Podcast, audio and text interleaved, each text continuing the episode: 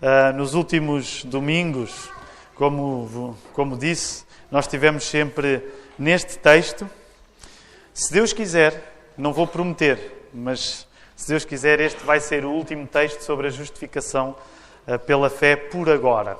Isto porque desde o início de janeiro começámos uma série de sermões sobre a reforma protestante e quando se chega, quando um protestante fala sobre a justificação pela fé, queridos irmãos, de facto é natural que as coisas abrandem um pouco, porque, como vos disse no domingo passado, a justificação pela fé é a menina dos olhos de todos os cristãos protestantes. Aliás, Lutero dizia que a Igreja se sustentava a partir da doutrina da justificação pela fé.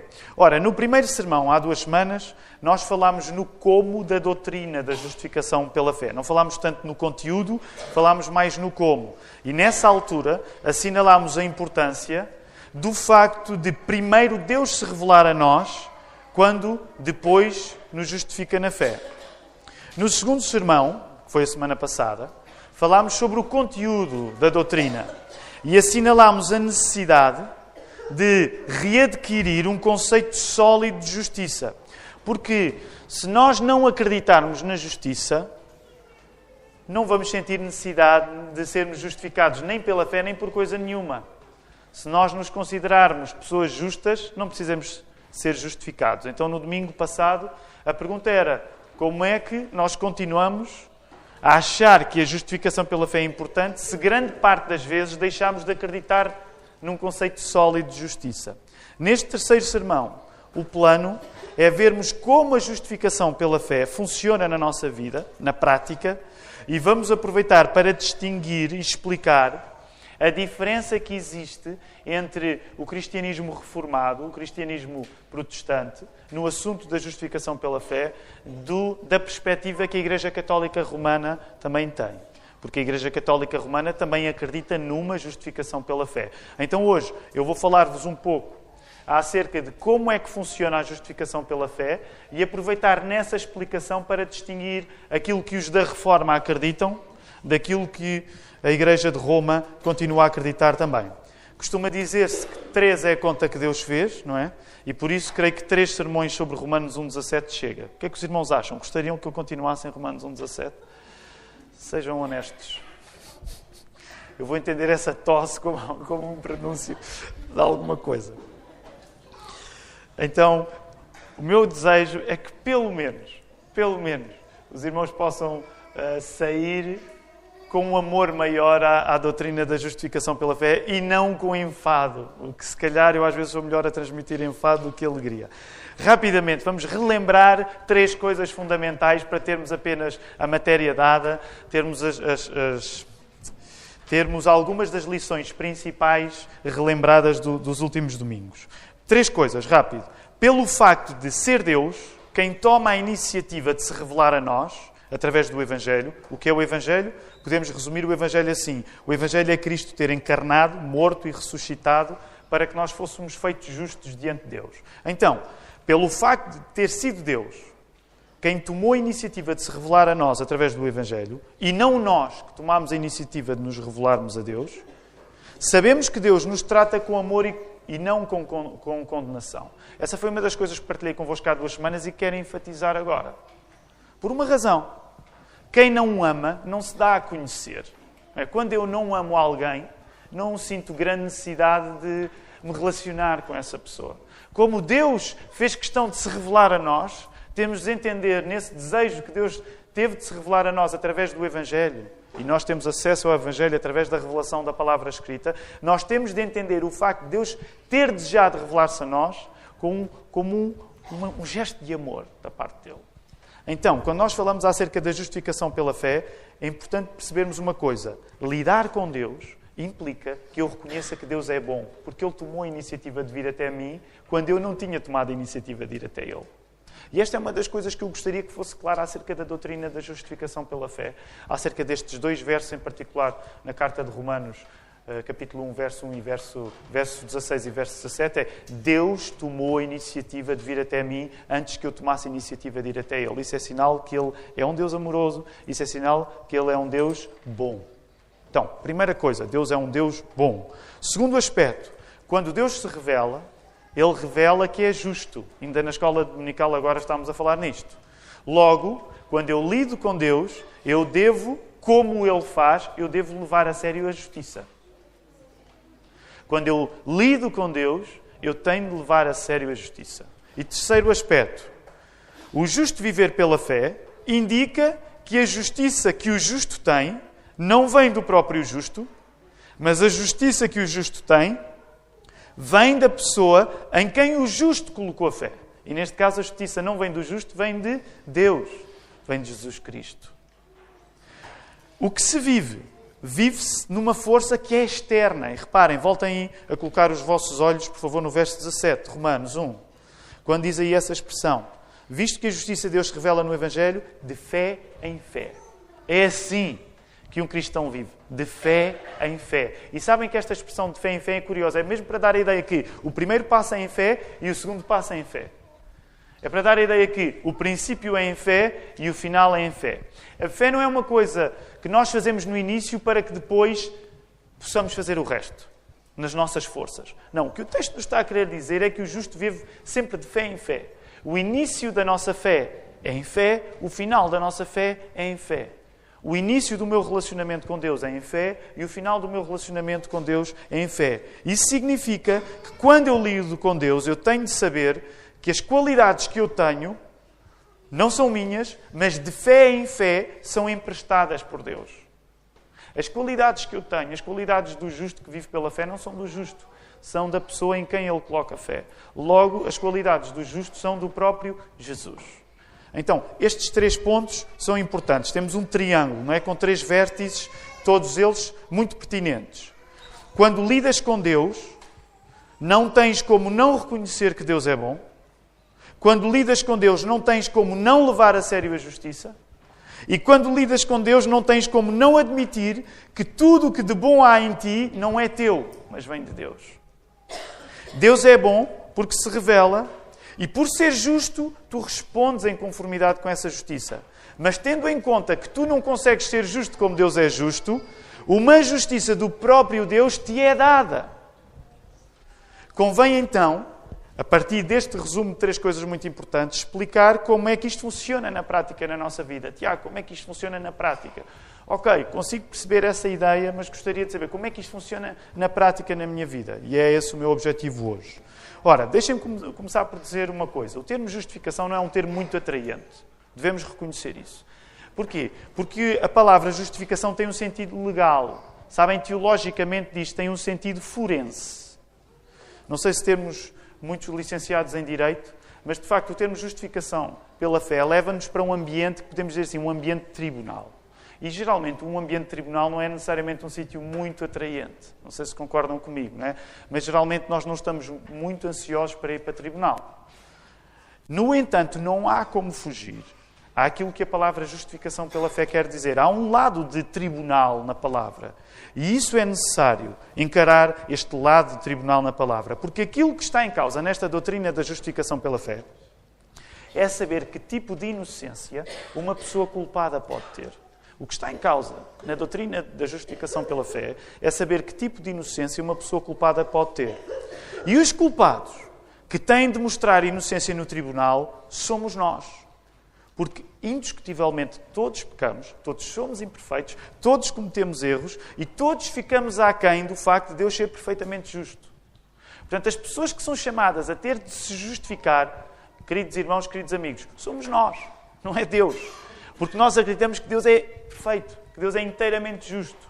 E uma vez que nós não somos inteiramente justos como Deus é, todos nós temos de lidar com o facto de errarmos, com o facto de pecarmos, com o facto de fazermos coisas más.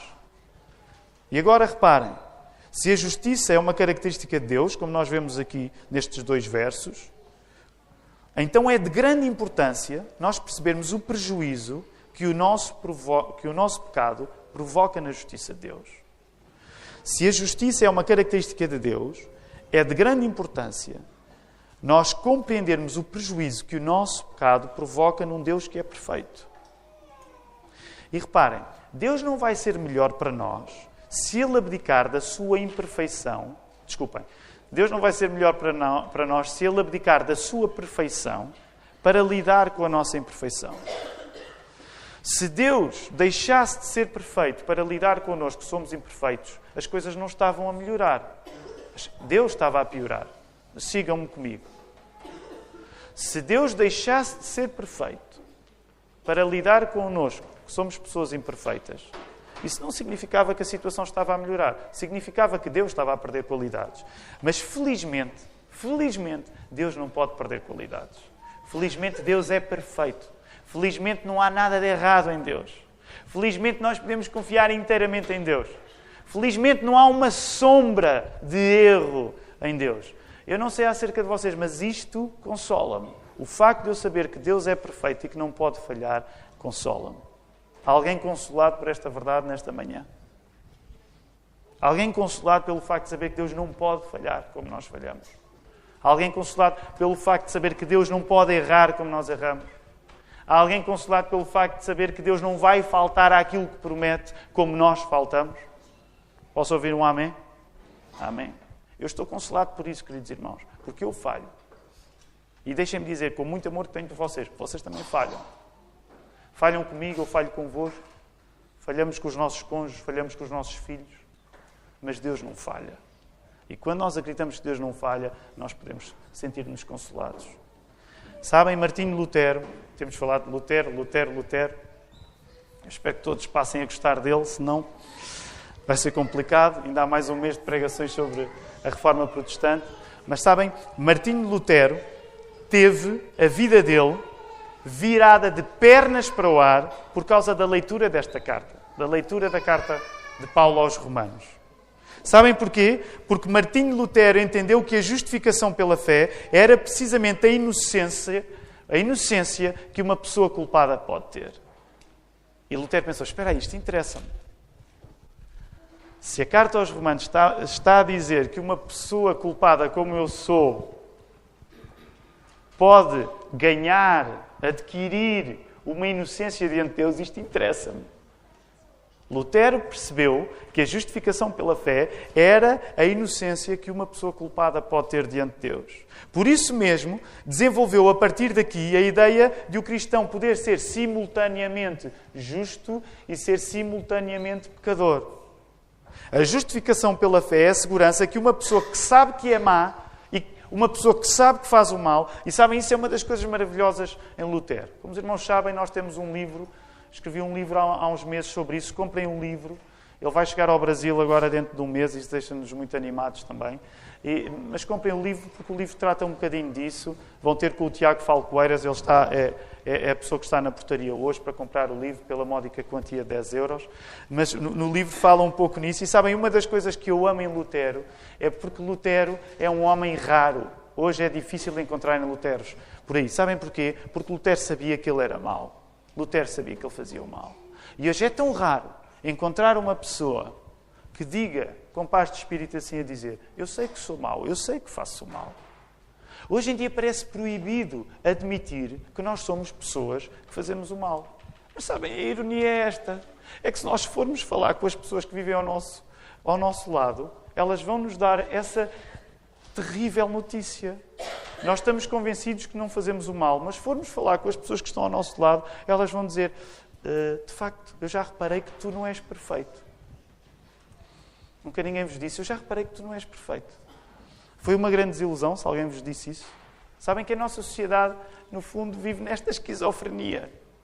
Gostamos de ser todos humildes, mas parece que ninguém quer reconhecer o facto de nós sermos pessoas que fazem coisas más. Temos uma natureza má dentro de nós. E Lutero admitia isso. Lutero admitia isso. Então reparem, o que é que isto fez na vida dele?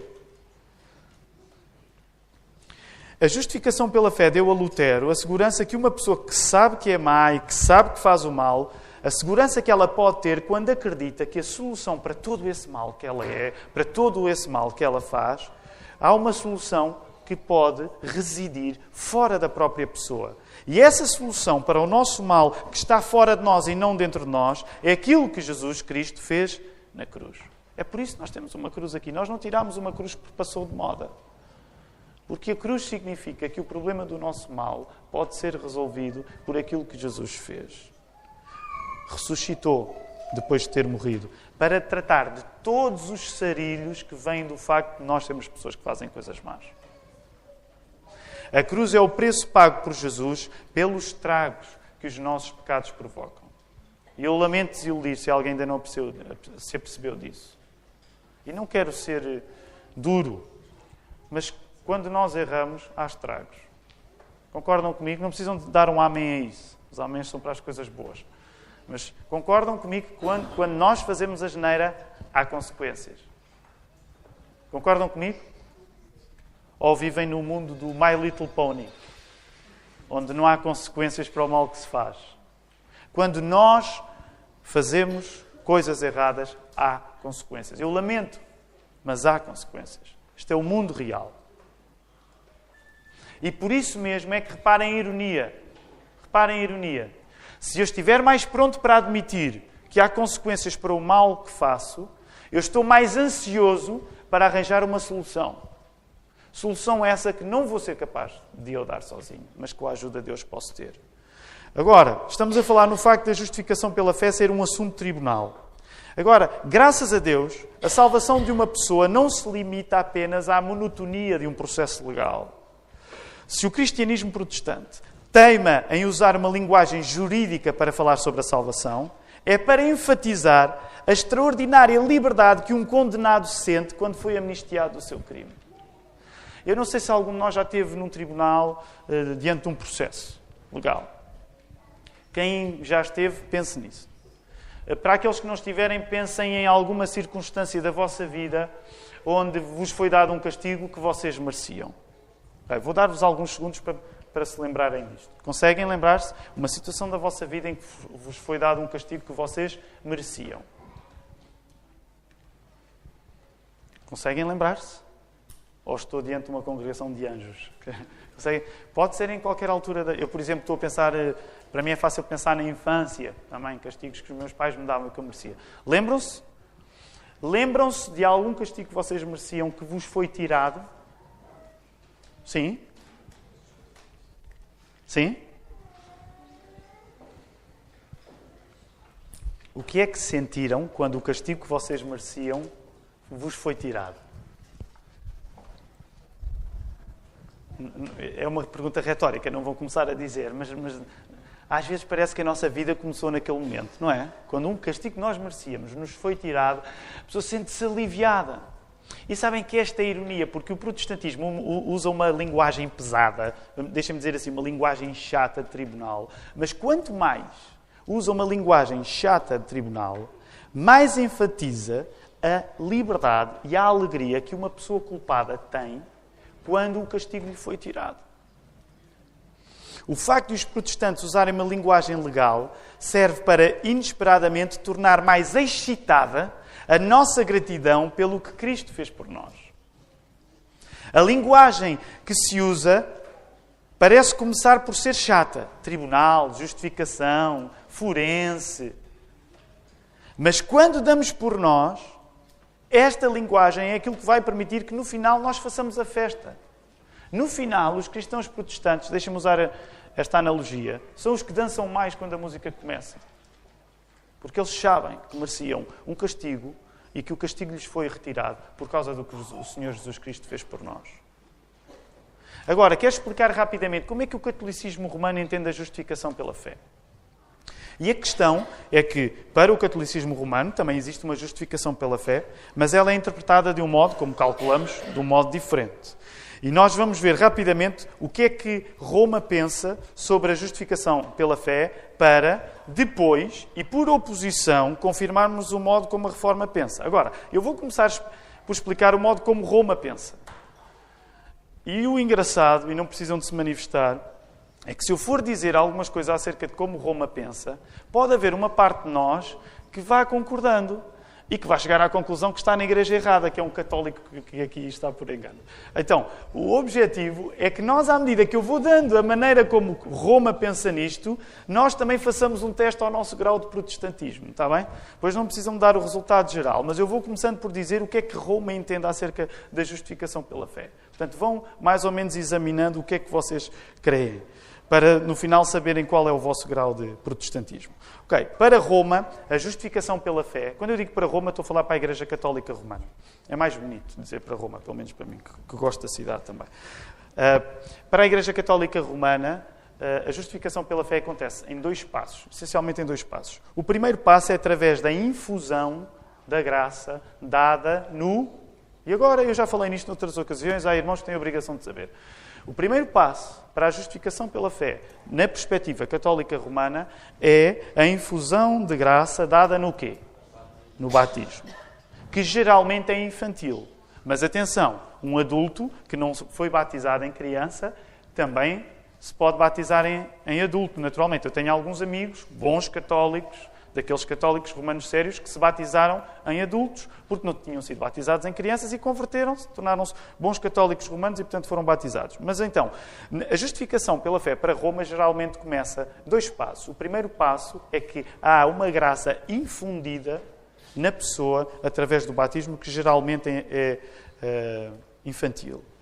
E este batismo é operado objetiva infalivelmente através de um conceito que eu agora não vou, não vou explicar, mas que é o conceito de ex, ex opere operato. Já ouviram falar na palavra ex opere operato? É a ideia de que, eu não vou explicar muito até porque isto é, é profundo, mas é a ideia de que o padre, quando faz aquilo, ele tem objetivamente a capacidade de fazer, independentemente do estado subjetivo dele. Ok? Depois, se quiserem aprofundar, venham falar comigo que operamos. Mas então, o primeiro passo da justificação pela fé para Roma é através da infusão da graça no batismo. E essa graça é operada sobre a pessoa de um modo em que a mancha do pecado original é removida, é extinta, e os hábitos do pecado na pessoa são expulsos, e a pessoa fica num estado de graça atribuído pelo poder objetivamente purificador do batismo. Portanto, a pessoa é batizada e a Igreja Católica Romana acredita que, objetivamente, o, o, o, batismo tem o poder de limpar a mancha do pecado original da pessoa. E, nesse sentido, a pessoa fica num estado, vamos dizer assim, num certo estado de graça. Estão comigo? Segundo passo. O segundo passo da justificação pela fé para Roma é uma consequência do primeiro, em que a pessoa é exercitada nesse hábito novo infundido pelo batismo através do quê? Através das. Ok, ela primeiro foi batizada, foi infundida a graça do batismo nela. Agora, quando ela vai crescendo, ela vai exercitando essa graça. E como é que ela exercita essa graça? Há, alguns de vocês tiveram um passado católico romano. Como é que ela Ninguém vos explicou isto, meu. Mas como é que a pessoa exercita essa graça? Através das, através das boas obras. Portanto, o que é que isto significa? Para Roma, a salvação é mais uma coisa que nós vamos continuando a fazer através das boas obras, depois de ter sido feita em nós através do batismo. Vou voltar a repetir porque esta é uma maneira de resumir. Atenção, eu estou a simplificar coisas que são complexas, naturalmente. Mas é, é, é, preciso entender isto. Para a Igreja Católica Romana, a salvação é uma coisa que nós vamos continuando a fazer através das boas obras, depois dela ter sido feita em nós através do batismo. Por isso, os católicos tendem a ser serenos e cautelosos a falar sobre a salvação, como nós não somos protestantes.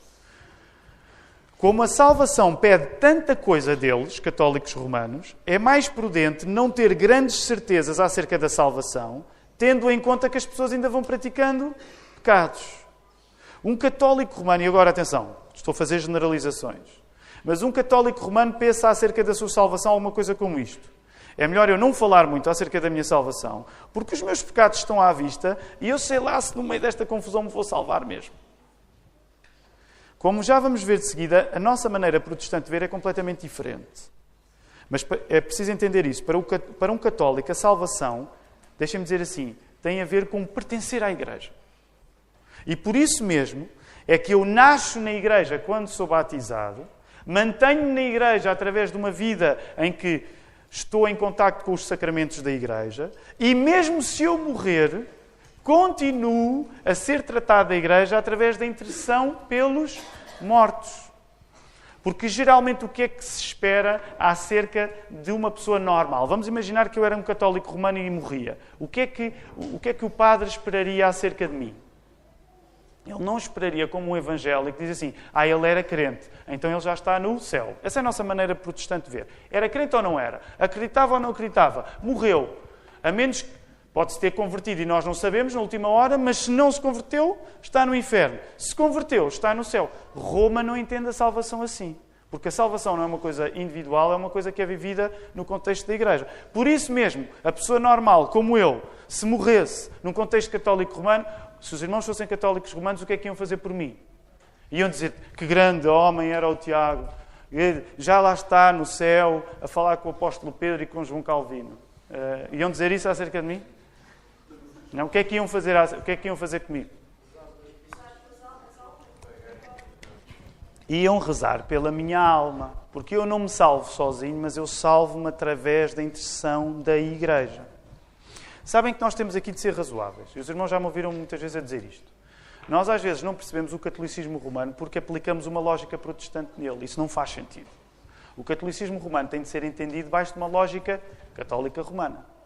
Portanto, a ideia, a ideia de que a pessoa morre só serve para, no contexto católico romano, as pessoas continuarem a rezar por aquela alma, porque se acredita que, provavelmente, sendo uma alma mais normal, vamos dizer assim, a pessoa está no purgatório. Por isso é que não existe num funeral católico romano o mesmo tipo de leveza ou o mesmo tipo de confiança que num funeral evangélico.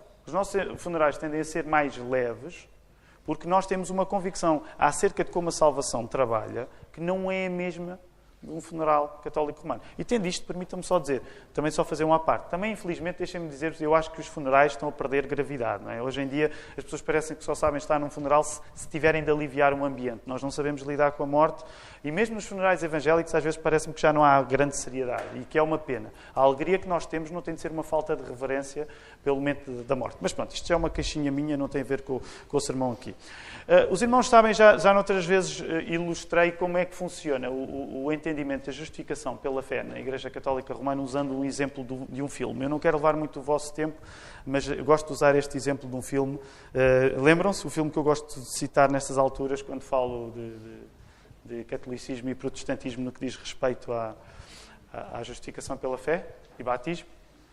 Não se lembram? Ainda bem. Então, Padrinho, de Francis Ford Coppola. Tenho a avisar, não é um filme evangélico. Portanto, ninguém sai hoje daqui e diz ah, Padrinho, hum, deve ser um filme evangélico, vou ver. Não, não estrago a sua tarde de domingo a ver o Padrinho por minha causa, apesar de ser um grande filme. Grande filme que eu vi há relativamente pouco tempo. Então, há uma cena final do filme do Padrinho. Atenção, isto não é a palavra de Deus, agora é um filme do Francisco Ford Coppola, mas para dar uma comparação.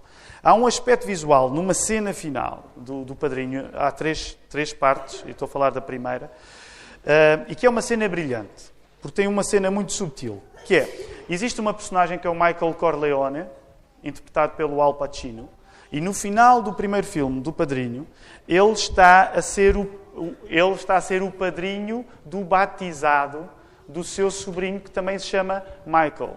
Okay? Ele é o padrinho e tio, e então ele está a ser o patrocinador, o padrinho de, do batizado do pequeno Michael. E, há, e nessa cena, uh, o padre, a determinada altura, está, está, estamos a falar do rito latino ainda, não vos quero baralhar muito, mas o rito latino, na altura em que a missa era dita ainda em latim, e o padre está a dizer as palavras em latim, e uma das coisas que faz ao bebê, ao pequeno Michael, é que lhe limpa a testa, não é? Limpa-lhe a testa e faz-lhe o sinal da cruz. E nessa mesma ocasião, e agora é um grande spoiler, quem não quiser saber de spoilers, tape os vossos ouvidos. Quem não quiser que eu estrague o filme, ainda não viu, agora pode tapar os ouvidos. Não, não faz mal, estou a falar a sério, pode tapar os ouvidos, porque eu vou dizer, vai arruinar o, fi, o filme a quem não o viu. Mas nessa mesma altura, o Michael Corleone, o padrinho, enviou os seus capangas para despachar os seus adversários. E nessa mesma cena em que o padre está a limpar a testa do pequenino Michael Corleone, o bebê que vai ser batizado, há um, um aspecto visual que é, que, é, que é fantástico, que é dois das pessoas que vão assassinar, portanto, os capangas do Michael Corleone, padrinho, vão e limpam a testa também. Porquê? Provavelmente porque estão nervosos para ir, matar aquelas pessoas. Mas pronto, isto é apenas um aspecto visual no filme que é especialmente bonito, que é da mesma maneira que o padre limpa a testa e faz o sinal da cruz do pequeno Michael Corleone bebê, os assassinos do Michael Corleone padrinho limpam a testa também e preparam para, para fazer o que têm a fazer. No filme, o padre, nessa altura, pergunta a Michael Corleone se, enquanto padrinho e patrocinador do batismo do pequeno sobrinho, o pequenino Michael, se ele renuncia a Satanás. Coisa que o Michael Corleone diz: Yes, I do. I do renounce him. Diz assim: I do renounce him. E nessa altura, entram os, os, os, capangas do Michael Corleone e varrem os adversários. Na mesma altura em que o Michael Corleone está a dizer I do renounce him, eu renego a Satanás, está a fazer o trabalho de Satanás. É? E, é, é, e, o filme acaba assim nesse, nesse apogeu. Onde é que eu quero chegar? Vamos terminar. Eu sei que os irmãos mais facilmente ficavam a ouvir a falar do filme do, do, do Francisco Ford Coppola do que o sermão, mas pronto, eh, temos de voltar ao sermão. Onde eu quero chegar aqui? Em grande parte, a teologia católica romana, atenção, eu estou a dizer isto respeitosamente, tenho respeito pelo modo como protestantes e católicos romanos divergem. Sabem, por isso mesmo é que para mim é importante conhecer o que o catolicismo romano diz para respeitar a coerência que o catolicismo romano tem. em grande parte, a teologia católica romana encara o pecado como uma coisa que se limpa, como uma coisa que se expurga, como uma coisa que se renuncia, através do batismo inicial e de uma vida de obediência à Igreja Católica através dos sacramentos. O protestantismo não. O cristianismo protestante não encara as coisas assim. O cristianismo protestante não encara o batismo como uma mancha que se limpa. O protestantismo não encara o pecado. Desculpem, disse o batismo. O protestantismo não encara o pecado como uma mancha que se limpa. O protestantismo não encara o pecado como uma mancha, porque encará-lo como uma mancha, encarar o pecado como uma mancha é, sobretudo, ter o pecado como uma coisa que eu faço. E a ênfase do protestantismo, quando fala do pecado, é diferente. A antropologia, a nossa maneira de olhar para nós próprios, a antropologia protestante é mais negativa do que a antropologia católica. Os católicos são mais otimistas quando falam acerca de quem nós somos. E nós somos mais pessimistas. Como Lutero aprendeu, e para nós que nos mantemos a acreditar naquilo que Lutero disse também, o pecado não é essencialmente uma coisa que eu faço. O que a Bíblia diz é que o pecado não é essencialmente uma coisa que eu faço. O que a Bíblia diz é que o pecado é essencialmente uma coisa que eu sou. O pecado é uma coisa que eu faço. Também é uma coisa que eu faço. Mas essencialmente o pecado é uma coisa que eu sou. E lembram-se, já vos disse isto antes. Eu não sou pecador porque peco. Mas eu peco porque sou pecador. Esta é a nossa ênfase. Que é uma ênfase muito mais desagradável. Porque as pessoas estão mais dispostas a aceitar. Sim, eu sou pecador na maneira em que volta e meia eu peco. E os protestantes vêm dizer: não, não, não, isso só não chega, isso só não chega. Tu não és pecador porque pecas. Tu pecas porque és pecador. Agora reparem. Por isto mesmo, a justiça necessária para, para tratar do pecado não pode apenas limpar. Porque limpar não chega tendo em conta que o mal fica cá dentro ainda. Para o protestantismo, que é obcecado pela leitura da Bíblia, a justiça necessária para tratar do pecado não dá uma limpeza à pessoa. Para nós que lemos a Bíblia, o que a Bíblia nos está a dizer é que para limpar o pecado tu não precisas de uma limpeza. O que nós lemos na Bíblia é que para tu teres o problema do pecado resolvido, tu não precisas de uma limpeza, tu precisas ser uma pessoa nova. Os irmãos acreditam no que eu estou a dizer? Nós precisamos ser pessoas novas. O que é que Jesus disse a Nicodemos? No Evangelho de João, capítulo 3. Mestre, o que é que eu tenho de fazer para ganhar a vida eterna? Eu, tu tens de nascer de novo. Num certo sentido, e quero ser respeitador ao dizer assim, mas num certo sentido, a lógica de Nicodemos era um bocadinho católica romana. O que é que eu faço para limpar o problema de fazer coisas más? E o que Jesus diz, tu não vais limpar, tu precisas ser uma pessoa nova. Tu precisas de ser uma pessoa nova. Mais do que uma purificação, nós precisamos de uma vida nova. Por isto mesmo, a doutrina da justificação pela fé é entendida de modo diferente. E agora, não sei se estiveram a fazer o exame. Quando eu estava a falar da posição católica romana, se concordavam muito ou não. Mas deixem-me dizer-vos como é que nós, como é que nós olhamos para a justificação pela fé? Como é que ela acontece na nossa vida? A justificação pela fé, vista pelo cristianismo protestante, relaciona-se perto com outra doutrina, que é a doutrina da imputação de Cristo. E vou passar a citar eh, rapidamente um livro de Joel Bick e Mark Jones chamado Puritan Theology. Um homem é declarado justo a partir do momento em que ele coloca a sua fé em Cristo. Porque creem com uma fé justificadora, os cristãos tornam-se filhos de Deus e têm o direito a todos os benefícios da mediação de Jesus, o que torna desnecessária qualquer outra justificação. Final de citação. Que é que isto quer dizer? Como através da fé nós temos acesso à qualidade de Jesus Cristo, não há qualquer outra qualidade humana da qual dependa a nossa salvação. É isto que nós acreditamos. Como através da fé eu tenho acesso à qualidade de Jesus, não há qualquer outra qualidade nas coisas que eu vá fazer que sirva para acrescentar. O que resolve as coisas não é a minha qualidade. O que resolve as coisas é a qualidade de Jesus. Logo, quando nós falamos nas boas obras, a pergunta que muitas vezes se faz é: então, pois é, para vocês protestantes, vocês podem se portar como quiserem, é uma coisa, vocês acreditam e depois podem ter a vida que quiserem. Sabem que, que essa era a acusação que faziam a Martinho Lutero, a, a João Calvino, a todos os protestantes. No contexto católico, diziam: ah, assim é fácil. Eu sou justificado pela fé, não é pelas obras, então posso me portar como eu quiser. Mas, e permitam-me uma parte, mas sabem curiosamente, e eu agora não estou a fazer um campeonato de quem é que se porta melhor ou pior. Até porque às vezes o pior comportamento que nós temos não é visto. Mas verdade seja dita, se as pessoas olharem para os evangélicos, conseguem perceber que, no geral, os evangélicos destacam-se pela maneira como vivem. Eu não estou a dizer que nós somos perfeitos. Mas, no geral, as pessoas que, que são cristãs evangélicas, então num país de maioria católica romana, vê-se que eles vivem de uma maneira diferente. Vou dar exemplos óbvios, que eram os da minha vida, e não é porque eu sou bom, porque Deus teve graça de mim. Sei lá, quando eu crescia, era porque tentava não dizer as neiras na escola. Não é? Os católicos todos diziam. Se calhar também estava numa escola má, havia católicos bons que não diziam. Depois, mais tarde, na faculdade, é porque acreditava que devia casar virgem, porque é o que a Bíblia diz. E era o virgem da turma. Era divertido. era divertido, não é? Não me quero perder, não é? Mas as minhas colegas vinham ter comigo com um ar de pena, não é? Não há nada como um ar de pena das mulheres perante um virgem quando, na, na, faculdade. E foi assim que a minha vida aconteceu. E estou cá para contar a história, queridos irmãos, não morri. Mas percebem, o evangélico destaca-se num contexto católico romano porque ele é, é, é esquisito, porque ele vive de uma maneira diferente. O que ajuda a explicar que a justificação pela fé não é uma razão para nós não levarmos a sério as obras. Agora, o que nós sabemos o que nós sabemos é que as boas obras é aquilo que acontece por a salvação ter o, selo de qualidade de Cristo. Isso não significa que o selo de qualidade da salvação de Cristo depende das nossas boas obras. Logo, as boas obras são a consequência de nós termos fé e não a causa de termos fé. Eu não me porto bem porque, por me portar bem, sou cristão. Eu porto-me bem com a ajuda de Deus porque é Cristo que está em mim e que faz a diferença. E atenção, agora eu estou a, a separar uma coisa da outra. Não estou a falar especificamente sobre a minha vida, que está cheia de pecado também. E por isso é que os irmãos devem orar por mim e eu orar por vocês. Quero terminar rapidamente. Por outro lado, a imputação de Cristo é o que permite, a doutrina da imputação de Cristo, é o que permite que, pela negativa, os nossos pecados tenham sido transferidos para Cristo. Por isso, Jesus tem a capacidade de tratar dos nossos pecados por nós, capacidade que nós próprios não temos.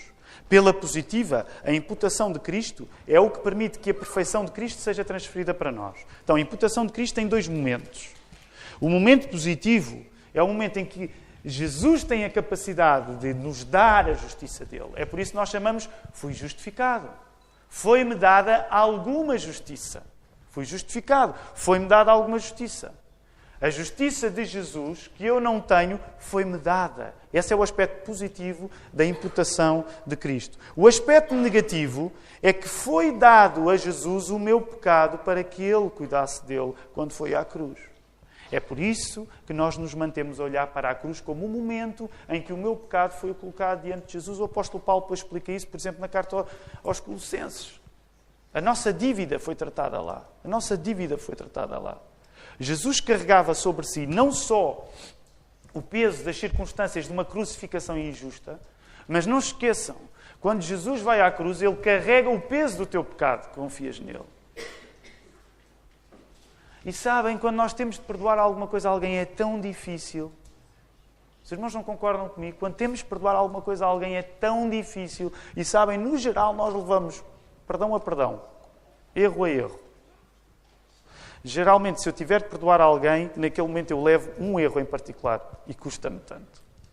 Um, só um. Agora imaginem dois. Agora imaginem três. Agora imaginem quatro. Agora imaginem milhões de pecados a esmagar Jesus na cruz. Nós não temos ideia do que isso é. Nós, quando temos que perdoar uma coisa, sentimos arrasados. Agora imaginem o peso do pecado sobre Jesus.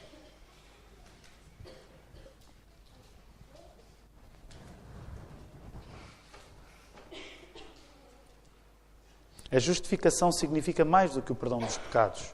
A imputação inclui não apenas que a justiça de Cristo é imputada aos crentes, mas também que os pecados dos crentes são imputados a Cristo. A fonte da imputação é a união entre Cristo e a sua Igreja. Isto é Mark Jones e Joel Bick a falar. A segurança de Lutero, sabem? Que é minha também. É que, como nós estamos certos que estamos ligados a Cristo, Ele pode carregar os nossos pecados na cruz e nós podemos ser carregados pela justiça dele na nossa vida. Essa é a minha convicção. Jesus teve a capacidade de carregar os meus, os meus pecados. E eu sou carregado na justiça do próprio Cristo. Sabem, é isto que faz de nós eh, protestantes. E deixem-me usar com cuidado, mas pessoas estão espalhafatosas comparando com a calma católica. Concordam comigo? Os evangélicos são um bocado espalhafatosos. Concordam? E não é preciso estarmos a pensar em cultos onde as pessoas levantam mais as mãos ou cultos mais pentecostais. No geral, nós somos espalhafatosos comparados, comparando com a tranquilidade católica romana. Porquê? Porque nós não sabemos estar quietos, nós não sabemos estar calados e a culpa é da justificação pela fé. Ela é a doutrina que nos dá a exuberância. Como para nós aquilo que nos salva não depende do que nós vamos fazer por Cristo, mas depende daquilo que Cristo fez por nós, venha daí o megafone. Vamos fazer barulho. Porquê? Então, já tudo foi feito. Mesmo que eu seja a pessoa mais perfeita, isso não vai melhorar a qualidade do que Cristo fez por mim? Mesmo que eu seja mesmo que eu seja a pessoa mais perfeita, isso não muda a qualidade do que Jesus fez por mim.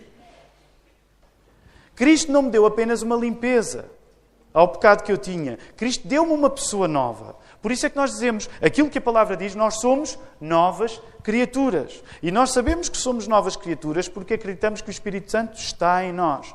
E Deus é Pai, Filho e Espírito Santo. Deus Pai enviou o Filho, o Filho veio e o Filho e o Pai deixaram o Espírito junto de nós. Por isso é que nós acreditamos que a presença do Espírito Santo em nós nos torna pessoas novas. Não tem a ver com a nossa qualidade, tem a ver com a qualidade de Deus. Quando eu digo isso, não me entendam mal. O Tiago tem uma boa opinião acerca dele próprio. O Tiago a, quer ter a pior opinião acerca dele próprio. Mas o Tiago sabe que nele está a justiça de Jesus. E deixem-me dizer, se vocês acreditarem, como eu acredito, que esta história é verdade, acreditem, isso vai tranquilizar-vos. Vocês sabem que está em vocês a justiça de Jesus. Não é vossa, mas é a justiça de Jesus. E vocês vão se sentir seguros por causa disso. A ausência da doutrina da justificação pela fé, como entendida por Lutero, é o que dá ao católico romano o sossego, o ritual e a ideia de que fé que é fé é vivida em grande interioridade. É coerente. Como a doutrina da justificação pela fé não é entendida em Roma da mesma maneira, os católicos romanos podem ser mais tranquilos, mais calmos, mais prudentes. Vocês não ouvem um católico romano a falar sobre certeza de salvação, porque a certeza da salvação é um entendimento evangélico acerca da salvação. Um católico não tem certeza de salvação porque esse é um negócio que pertence a quem? A ele próprio? Pertence à igreja, não lhe pertence a ele. E por isso é que um católico pode ser calmo e tranquilo e nós somos espalhafatosos. Nós não sabemos falar mais coisa nenhuma senão da nossa fé. Pois os nossos colegas dizem: lá estás tu a querer converter-me, lá estás tu a impingir-me a tua fé. Vocês evangélicos são sempre a mesma coisa, não sabem falar de outra coisa, é só Bíblia, é só fé.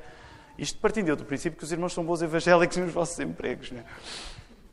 Mas esta é a nossa maneira de ser, é por causa da justificação pela fé. Jesus fez tudo o que tinha para fazer. Vamos falar sobre o quê? Que coisa é que é mais importante para falar se não disto? A presença da doutrina da justificação pela fé, como entendida por Lutero, é aquilo que nos dá o alarido.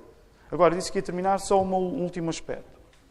Eu gostaria de terminar esta questão da justificação pela fé simplificando numa razão, além de todas estas que dei, que deve tornar a justificação pela fé a menina, deve fazer com que a justificação pela fé continue a ser a menina dos nossos olhos. Uma única razão.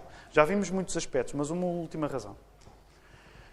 É a doutrina da justificação pela fé que deixa claro que tu podes ser filho de Deus. Se não houver justificação pela fé, nós não somos filhos de Deus. É a doutrina da justificação pela fé que faz com que eu possa confiar que sou um filho de Deus. A justificação pela fé leva-nos ao ambiente do tribunal, mas no final sabem onde é que acaba? Primeiro nós começamos num tribunal. Ah, levante-se o réu. Justificação pela fé começa assim. É um filme que começa no tribunal. Mas sabem onde é que o filme acaba? Acaba no lar, acaba na família.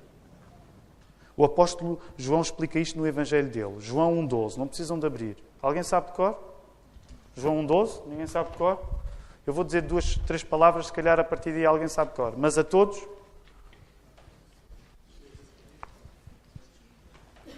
Mas a todos quanto receberam, deu-lhes o poder de serem feitos filhos de Deus, a saber, aos que creem no seu nome. Deixa-me voltar a repetir.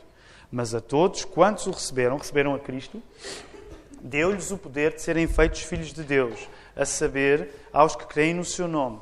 Sabem que esta é das coisas, já noutras ocasiões partilhei isto convosco. Ao contrário do que o povo diz, ao contrário da sabedoria popular, o cristianismo evangélico não encontra em nenhum lugar na Bíblia a dizer que todos somos filhos de Deus. O que a Bíblia diz é que todos somos criaturas de Deus. O que a Bíblia diz é que as pessoas que creem em Jesus são feitas filhos de Deus. São feitas filhos de Deus. Se tu crês em Jesus Cristo, se tu crês no Evangelho, se tu vives de fé em fé, é certo que te é dado o poder de ser transferido para ti a justiça do próprio Cristo. E é das coisas melhores que pode haver nestas afirmações de grande calibre teológico que nós estamos a falar. Sabem, a coisa melhor é: tu és feito filho adotado. Tu és feito filho adotado. És feito filho adotado por Deus. O que Jesus fez na cruz foi também transformar o facto de ser Ele o único Filho de Deus numa oportunidade para que muitos mais se tornassem filhos de Deus. Foi isso que Jesus fez na cruz também. Foi tornar a oportunidade que ele, que era filho desde toda a eternidade do Pai, deu oportunidade para que muitos mais se tornassem filhos de Deus também. E tenha em conta, como acabei de dizer, que nunca a revelação de Deus diz que por Deus ser uma por, por Deus criar uma pessoa neste mundo, ela é filha dele. Sabem que é por isso que nós dedicamos os nossos filhos e que nós educamos os nossos filhos da palavra. Nós não tomamos por princípio que, pelo facto de eles nascerem, que eles são salvos. Nós educamos-los para que eles possam arrepender dos pecados e ser feitos, através da fé, filhos de Deus. Sabem, Deus não tem filhos por obrigação. Uma pessoa que tem filhos por obrigação provavelmente não vai ser um grande pai. Deus tem filhos por iniciativa. E é aqui que eu quero terminar falando na adoção de filhos. Deus não é obrigado a ser pai. Se Deus fosse obrigado a ser pai, não seria um grande pai. Deus pagou o preço para poder olhar para pessoas nós imperfeitas e chamar-nos seus filhos. E esse preço foi elevado e custou a cruz a Jesus Cristo. Por isso é que ser pai é uma coisa. Ser pai, ser mãe, é uma coisa cara, é uma coisa valiosa. Uma coisa valiosa. Deus não é pai por inércia. Deus é Pai por iniciativa. Por que razão não haveremos nós de querer um Pai amoroso como Deus? Foi isto que Jesus nos ajudou a fazer e a ter. Que o Senhor nos ajude.